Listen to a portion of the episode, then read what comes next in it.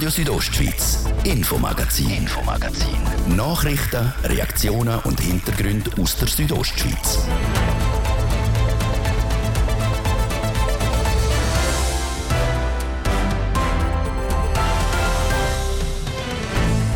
Schutzsuchende aus der Ukraine, die ihre Heimat wegen dem Krieg haben müssen verlassen, kriegen in der Schweiz den sogenannten Schutzstatus S. Das heißt, dass Personen, die sich registrieren lassen in den Bundesstrukturen, rasch und unbürokratisch auch Hilfe erhalten sollen.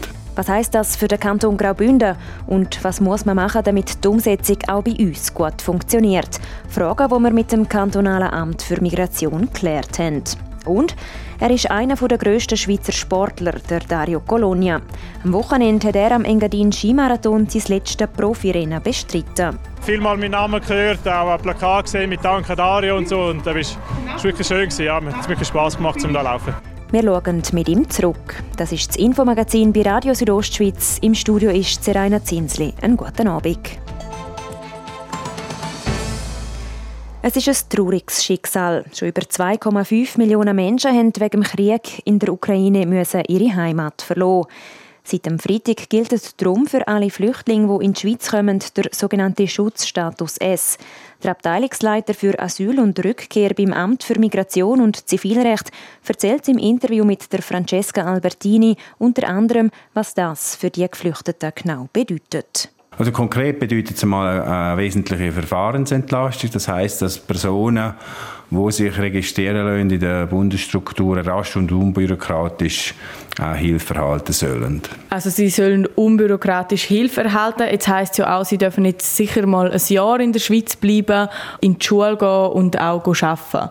Das heißt, sie kommen hierher und werden einfach direkt aufgenommen. Sie werden in der ersten Phase vom Staatssekretariat für Migration empfangen und registriert und nachher äh, entsprechend der proportionalen Wohnbevölkerung auf Kantone verteilt. Das heißt, äh, ein Anteil von rund 3% wird dem Kanton Graubünden zugewiesen und wird dann innerhalb vom Kanton Graubünden in der ersten Phase kollektiv untergebracht, sofern nicht bereits eine private Unterbringung organisiert ist und dann entsprechend äh, die weiteren Massnahmen eingeleitet. Jetzt der Schutzstatus S ist ja zum ersten Mal aktiviert worden. Was gibt es jetzt da auch für Herausforderungen? Also die wesentliche Herausforderung ist sicher, dass man das rasch und unbürokratisch umsetzen kann. Es gibt noch ganz Haufen Detailfragen zu klären.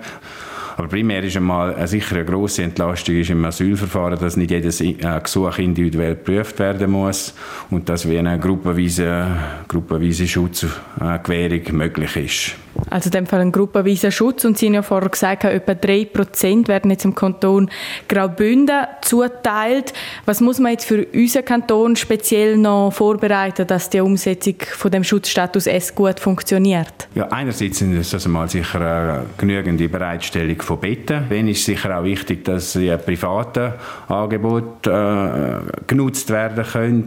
Und da ist sicher einmal wichtig, dass wenn Wohnmöglichkeiten angeboten werden, dass die auch für eine bestimmte Dauer dann äh, zur Verfügung gestellt werden. Das ist relativ wenig zielführend, wenn das lediglich für einige Wochen der Fall ist, sondern das ist äh, aus heutiger Perspektive sicher wichtig, dass so Wohnangebote dann auch über mehrere Monate, wir reden mindestens drei Monate bis ein halbes Jahr dann auch zur Verfügung gestellt werden können. Okay, und jetzt für die Menschen, die jetzt hierher kommen, Geflüchtete sind, die können ja jetzt arbeiten und in die Schule gehen. Aber wie organisiert man das? Also, äh, wie es äh, im Schutzstatus festgelegt ist, also die eine Erwerbstätigkeit aufnehmen können, die ist allerdings bewilligungspflichtig. Also das kann nicht jeder einfach anfangen arbeiten. An welche Erwerbstätigkeiten denken Sie da zum Beispiel? Es ist im freien Arbeitsmarkt überlassen. Es gibt sicher in verschiedenen Branchen Tätigkeiten, die wo, wo da ausgeübt werden können. Und die Leute, so wie ich das erfahren habe, die sind relativ sprachkundig, sprechen mehrere Sprachen oftmals. Und ich gehe davon aus, dass da einige, einige in bestimmten Bereichen rasch eine, eine Arbeitstätigkeit aufnehmen können. Jetzt, nebst dem Arbeiten gibt es natürlich auch Kinder, die ja nachher in die Schule wollen. Ähm, wie bereiten sich jetzt die Schulen auf das vor? Der Grundsatz soll so gelten, dass die schulpflichtigen Kinder, die in Privatwohnungen untergebracht werden, auch in, durch die Schulstrukturen in der Gemeinde äh, beschult werden Und wir von, von kantonaler Seite werden dort einen Beitrag leisten, dass wir Kinder, die in Kollektivstrukturen untergebracht sind, auch im Rahmen von dem geltenden Schulkonzept in diesen Kollektivunterkünften äh, die Schulpflicht umsetzen werden. Eben, Sie haben gesagt, es hat schon erste Schul Schülerinnen und Schüler in der Schule. Funktioniert denn das gut? Weil Kinder können ja beispielsweise nicht so gut Deutsch oder sind vielleicht auch ein bisschen traumatisiert von dem, was sie jetzt in der Ukraine erlebt haben, Bilder, die sie gesehen haben. Also da bestehen Angebote von kantonaler Seite, dass so Unterricht an deutschsprachige Kinder speziell gefördert wird mit finanziellen Mitteln und da haben die Schulträger auch die Möglichkeit, um zusätzliche Lehrpersonen einstellen zur Unterrichtserteilung an fremdsprachige Kinder. Sagt der Georg Karl im Gespräch mit der Francesca Albertini.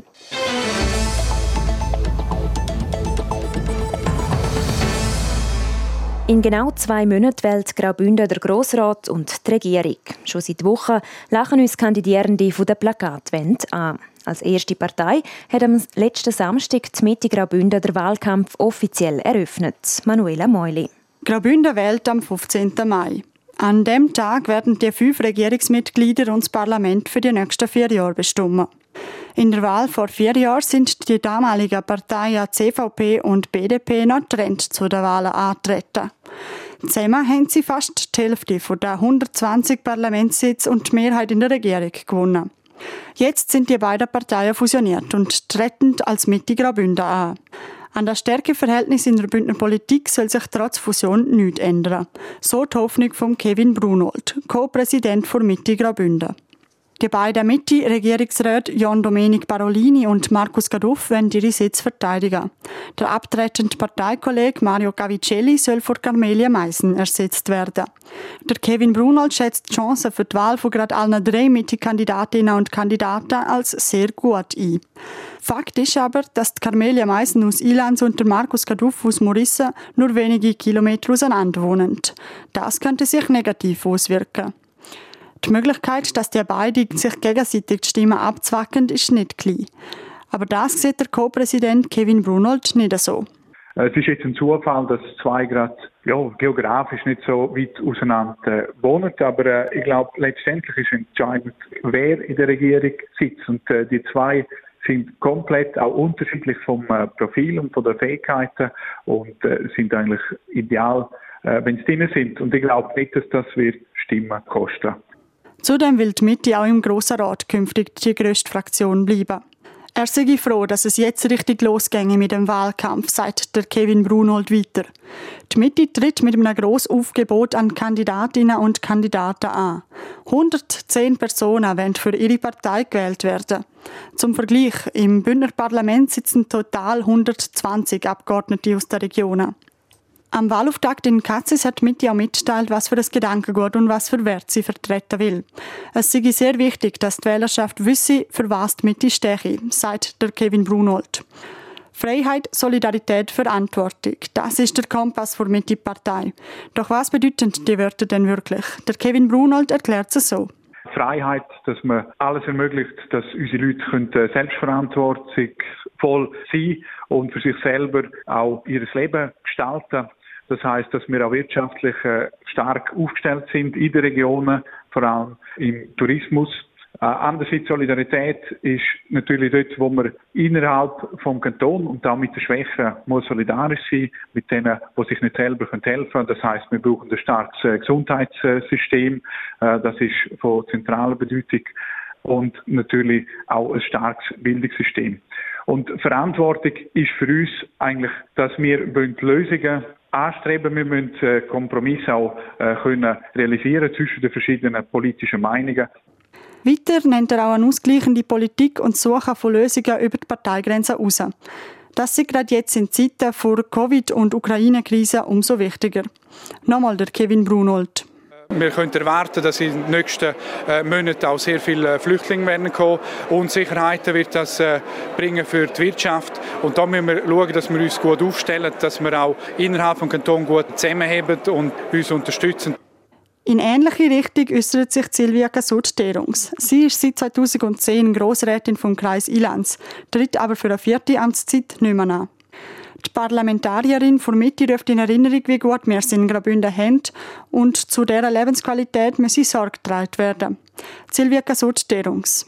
Man muss wirklich entschieden gegen eine Polarisierung und gegen eine Spaltung von unserer Gesellschaft einstehen und einfach uns bewusst sein, was wir haben in unserem Land. Mitglieder der Mitte stehen in allen Wahlkreisen auf der Wahlliste. Eine von denen ist Maya Messmer. Die Landwirtin aus Tenna im Saviertal kandidiert neu für den Grossen Rat. Sie wird dafür sorgen, dass nicht nur das wirtschaftlich starke Rital wachsen kann, sondern mir ist es schon ein grosses Anliegen, dass wir ähm, Wertschöpfung regional behalten können und nicht äh, stark zentralisieren, dass wir so die Regionen stärkend und gesund und lebendiger halten. Das wiederum liegt auch in der Hand der Grossrätinnen und Grossräte selber. Weil im Moment sind die Regionen außerhalb vom flachen Rital noch in der Mehrzahl im Churer Grossratsgebäude. Das ist der Beitrag von Hans-Peter Putzi und der Manuela Meuli.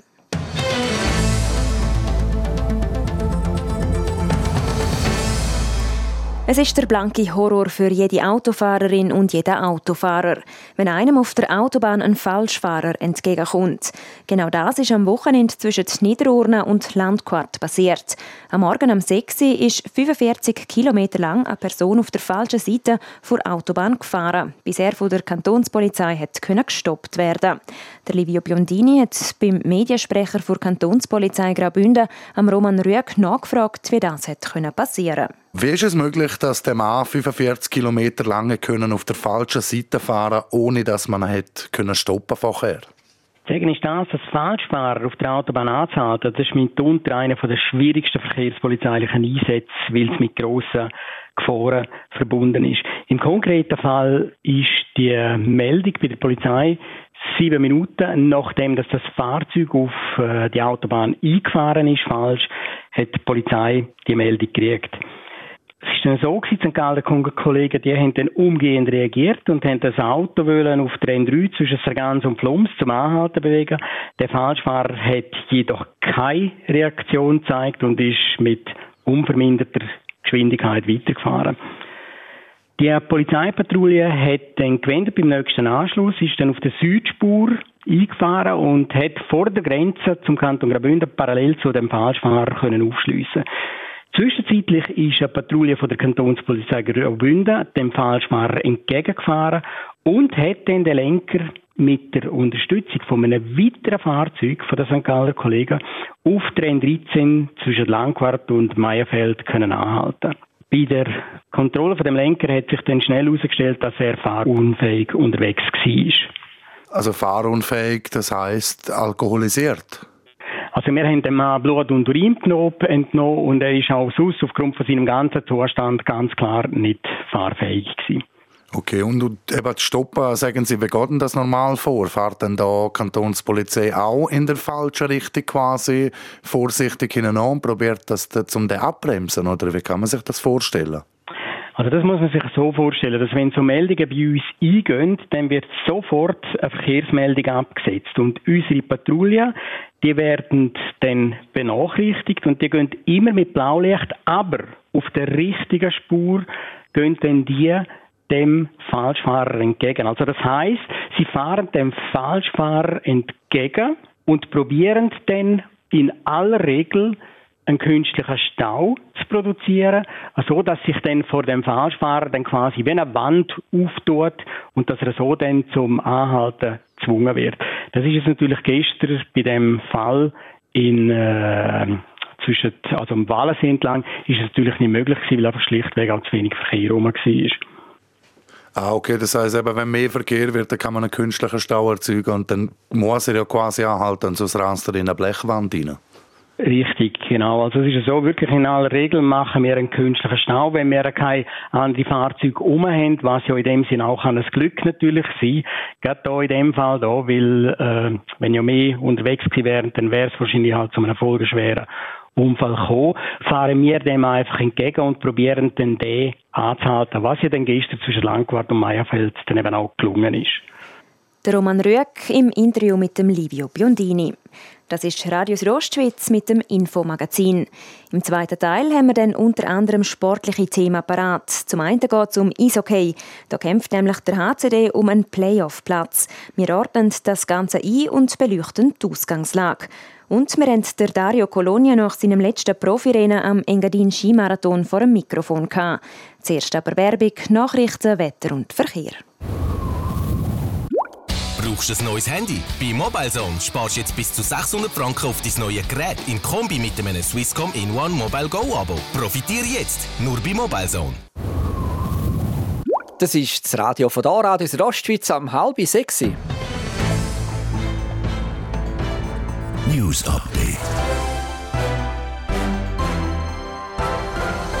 Mit dem Patrick Ulber. Die Verhandlungen zwischen der Ukraine und Russland über ein Ende des Kriegs sind unterbrochen worden. Morgen Dienstag sollen sie fortgesetzt werden.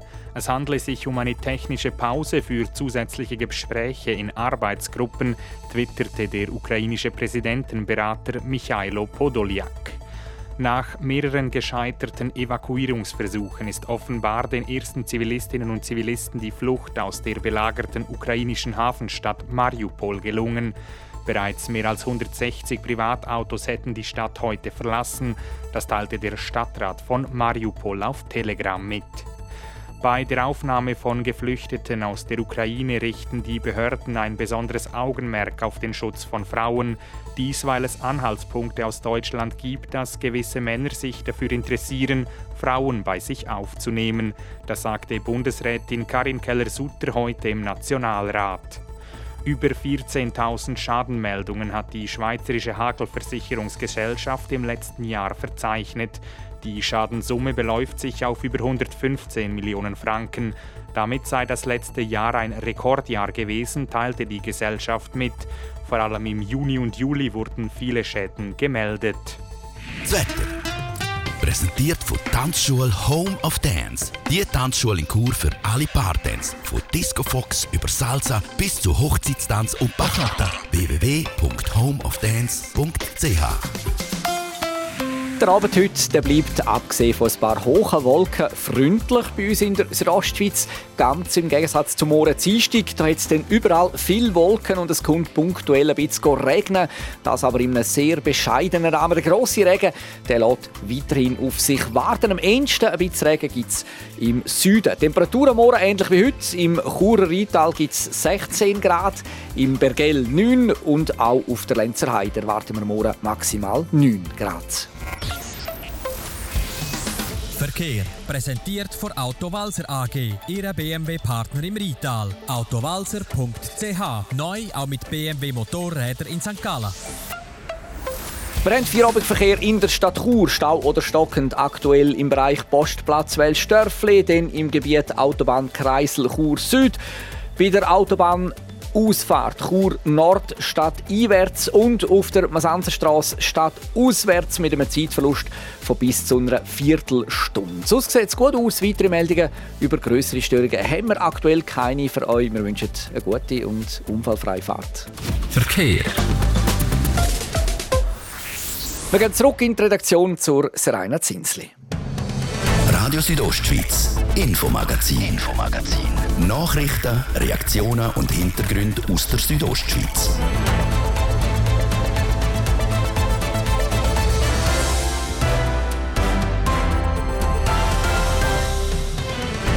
Bescherung im März, das macht die Aktion zweimal Weihnachten möglich. So soll bedürftige Menschen unter die Arme gegriffen werden. Eine Aktion, die schon zum 25. Mal durchgeführt wird. Ganz am Anfang war es so, dass man ein Geschenk, das man hat an Weihnachten einfach weiter verschenkt aber wie wird das heute gehandhabt? Der Beitrag über die Hilfsaktion «Zweimal Weihnachten» gibt es gerade. Und für den HC Davos geht es heute Abend um die Wurst. Zwei Plätze für die direkte Playoff-Qualifikation sind noch frei. Vier Teams haben noch die Chance, um einen von diesen Plätzen zu ergattern. Auch der HC Davos hat noch Chancen. Eigentlich heisst es Verlieren verboten. Sagt der Sportchef für Südostschweiz. Wir reden mit ihm über die Ausgangslage. Leuchtende Sterne, Gutzli und Weihnachtsmärkte. Die Zeit ist jetzt ganz sicher schon vorbei. Trotzdem wird es im Beitrag von Anina Hartmann noch mal ein bisschen weihnachtlich, wenn auch eher symbolisch. Wer denkt jetzt auch bei diesen frühlingshaften Temperaturen an Weihnachten? Auch der Special vom Schweizerischen Roten Kreuz denkt nicht wirklich dran. Nein, wahrscheinlich spontan denkt man nicht an Weihnachten. Aber ähm, ich glaube, die armutsbetroffenen Leute, die dort die Päckchen überkommen, die sind froh um einen Zustopf, egal ob jetzt das um die Weihnachtszeit oder im März wird sein. Ab dem 24. Dezember hat die Sammelaktion gestartet, wo bedürftige Familien in der Schweiz unter die Arme greifen tut. Rund 40.000 Pakete sind hier zusammengekommen. Davon sind 16,8 Tonnen Material nach Graubünden gebracht worden und die werden in Ems umsortiert. Das alles rund läuft, koordiniert der Sandro Stäbler die ganze Aktion. Die Institutionen haben uns im Vorfeld eigentlich können melden, wie viel Ware sie gerne äh, würden haben, um den Bedürftigen dann verteilen. Wir haben die Bestellung platziert in Bern. Die haben halt geschaut, was, wie viel Ware zusammenkommt. Das wissen wir im Vorfeld natürlich nicht. Und jetzt äh, wir das natürlich dementsprechend gemäß Bestellungen, die wir gekriegt haben, wir das verpacken und ihnen dann ausliefern. Hilfe hat Sandro von 18 freiwilligen Helfern, die fleissig mit anpacken. Ein grosser Teil von ihnen sind hier schon seit Anfangs dabei, also seit die Aktion gibt. Und darum geht die Aktion auch recht zügig über die Bühne. Ich bin wirklich überrascht, wie die Leute hier gekommen sind, Bescheid wissen und voll motiviert hier gerade angefangen haben, als ob sie das täglich machen. Also das ist die positive Erfahrung, die ich gemacht habe. Die freiwilligen Helfer tun die Waren, wie zum Beispiel Kaffee, Tee oder auch Teigwaren, die angeliefert worden sind, aus der Sammelstelle in Bern auf verschiedene Paletten umverteilen. In Graubünden werden damit 28 Institutionen beliefert. Die tun dann die Sachen an den Bedürftigen weiterverteilen. So können die sich zum Beispiel einen Wocheneinkauf sparen.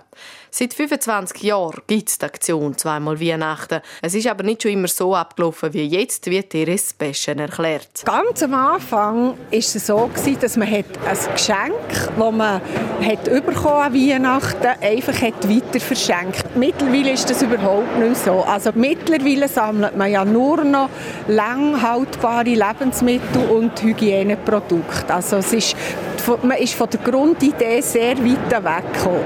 Man sagt heute, man will das Haushaltsbudget entlasten von den armutsbetroffenen Leuten und nicht irgendwelche, ich sage jetzt Stofftierli oder Büchli schenken. Und auch jetzt ist schon klar, auch dieses Jahr wird ab dem 24. Dezember für zweimal Weihnachten gesammelt werden. In diesen Tagen werden die Paletten mit dem Logistikunternehmen Koni an die verschiedenen Institutionen geliefert. Der Engadin Skimarathon hat das Wochenende über 11.000 Langlaufbegeisterte angelockt. Mit dabei war auch einer der ganz Grossen, der Dario Colonia. Mit der Teilnahme am 52. Engadiner hat er seine Profikarriere endgültig beendet und ist an seinem letzten Profirennen nochmal auf das Podest gefahren. Francesca Albertini berichtet. Er ist vierfacher Olympiasieger, hat einen WM-Titel im Gepäck und hat ganze viermal den Gesamtweltcup gewonnen. Der Dario Colonia. Gestern war es dann so weit. Er hat am 52. Engadin Skimarathon einen Schlussstrich unter seine Karriere gezogen und die letzten Meter vor Heimpublikum nochmal richtig genossen. Für mich war es sicher speziell, ja, um hier runterzulaufen. Äh, viel Unterstützung auf der Strecke, äh, viel mal meinen Namen gehört, auch ein Plakat gesehen mit Danke Dario und so. Und das war wirklich schön. Ja, es hat wirklich Spass gemacht, um hier zu laufen. Im Gesamten hat der mittlerweile 36-jährige Dario Colonia der Engadiner viermal gewonnen.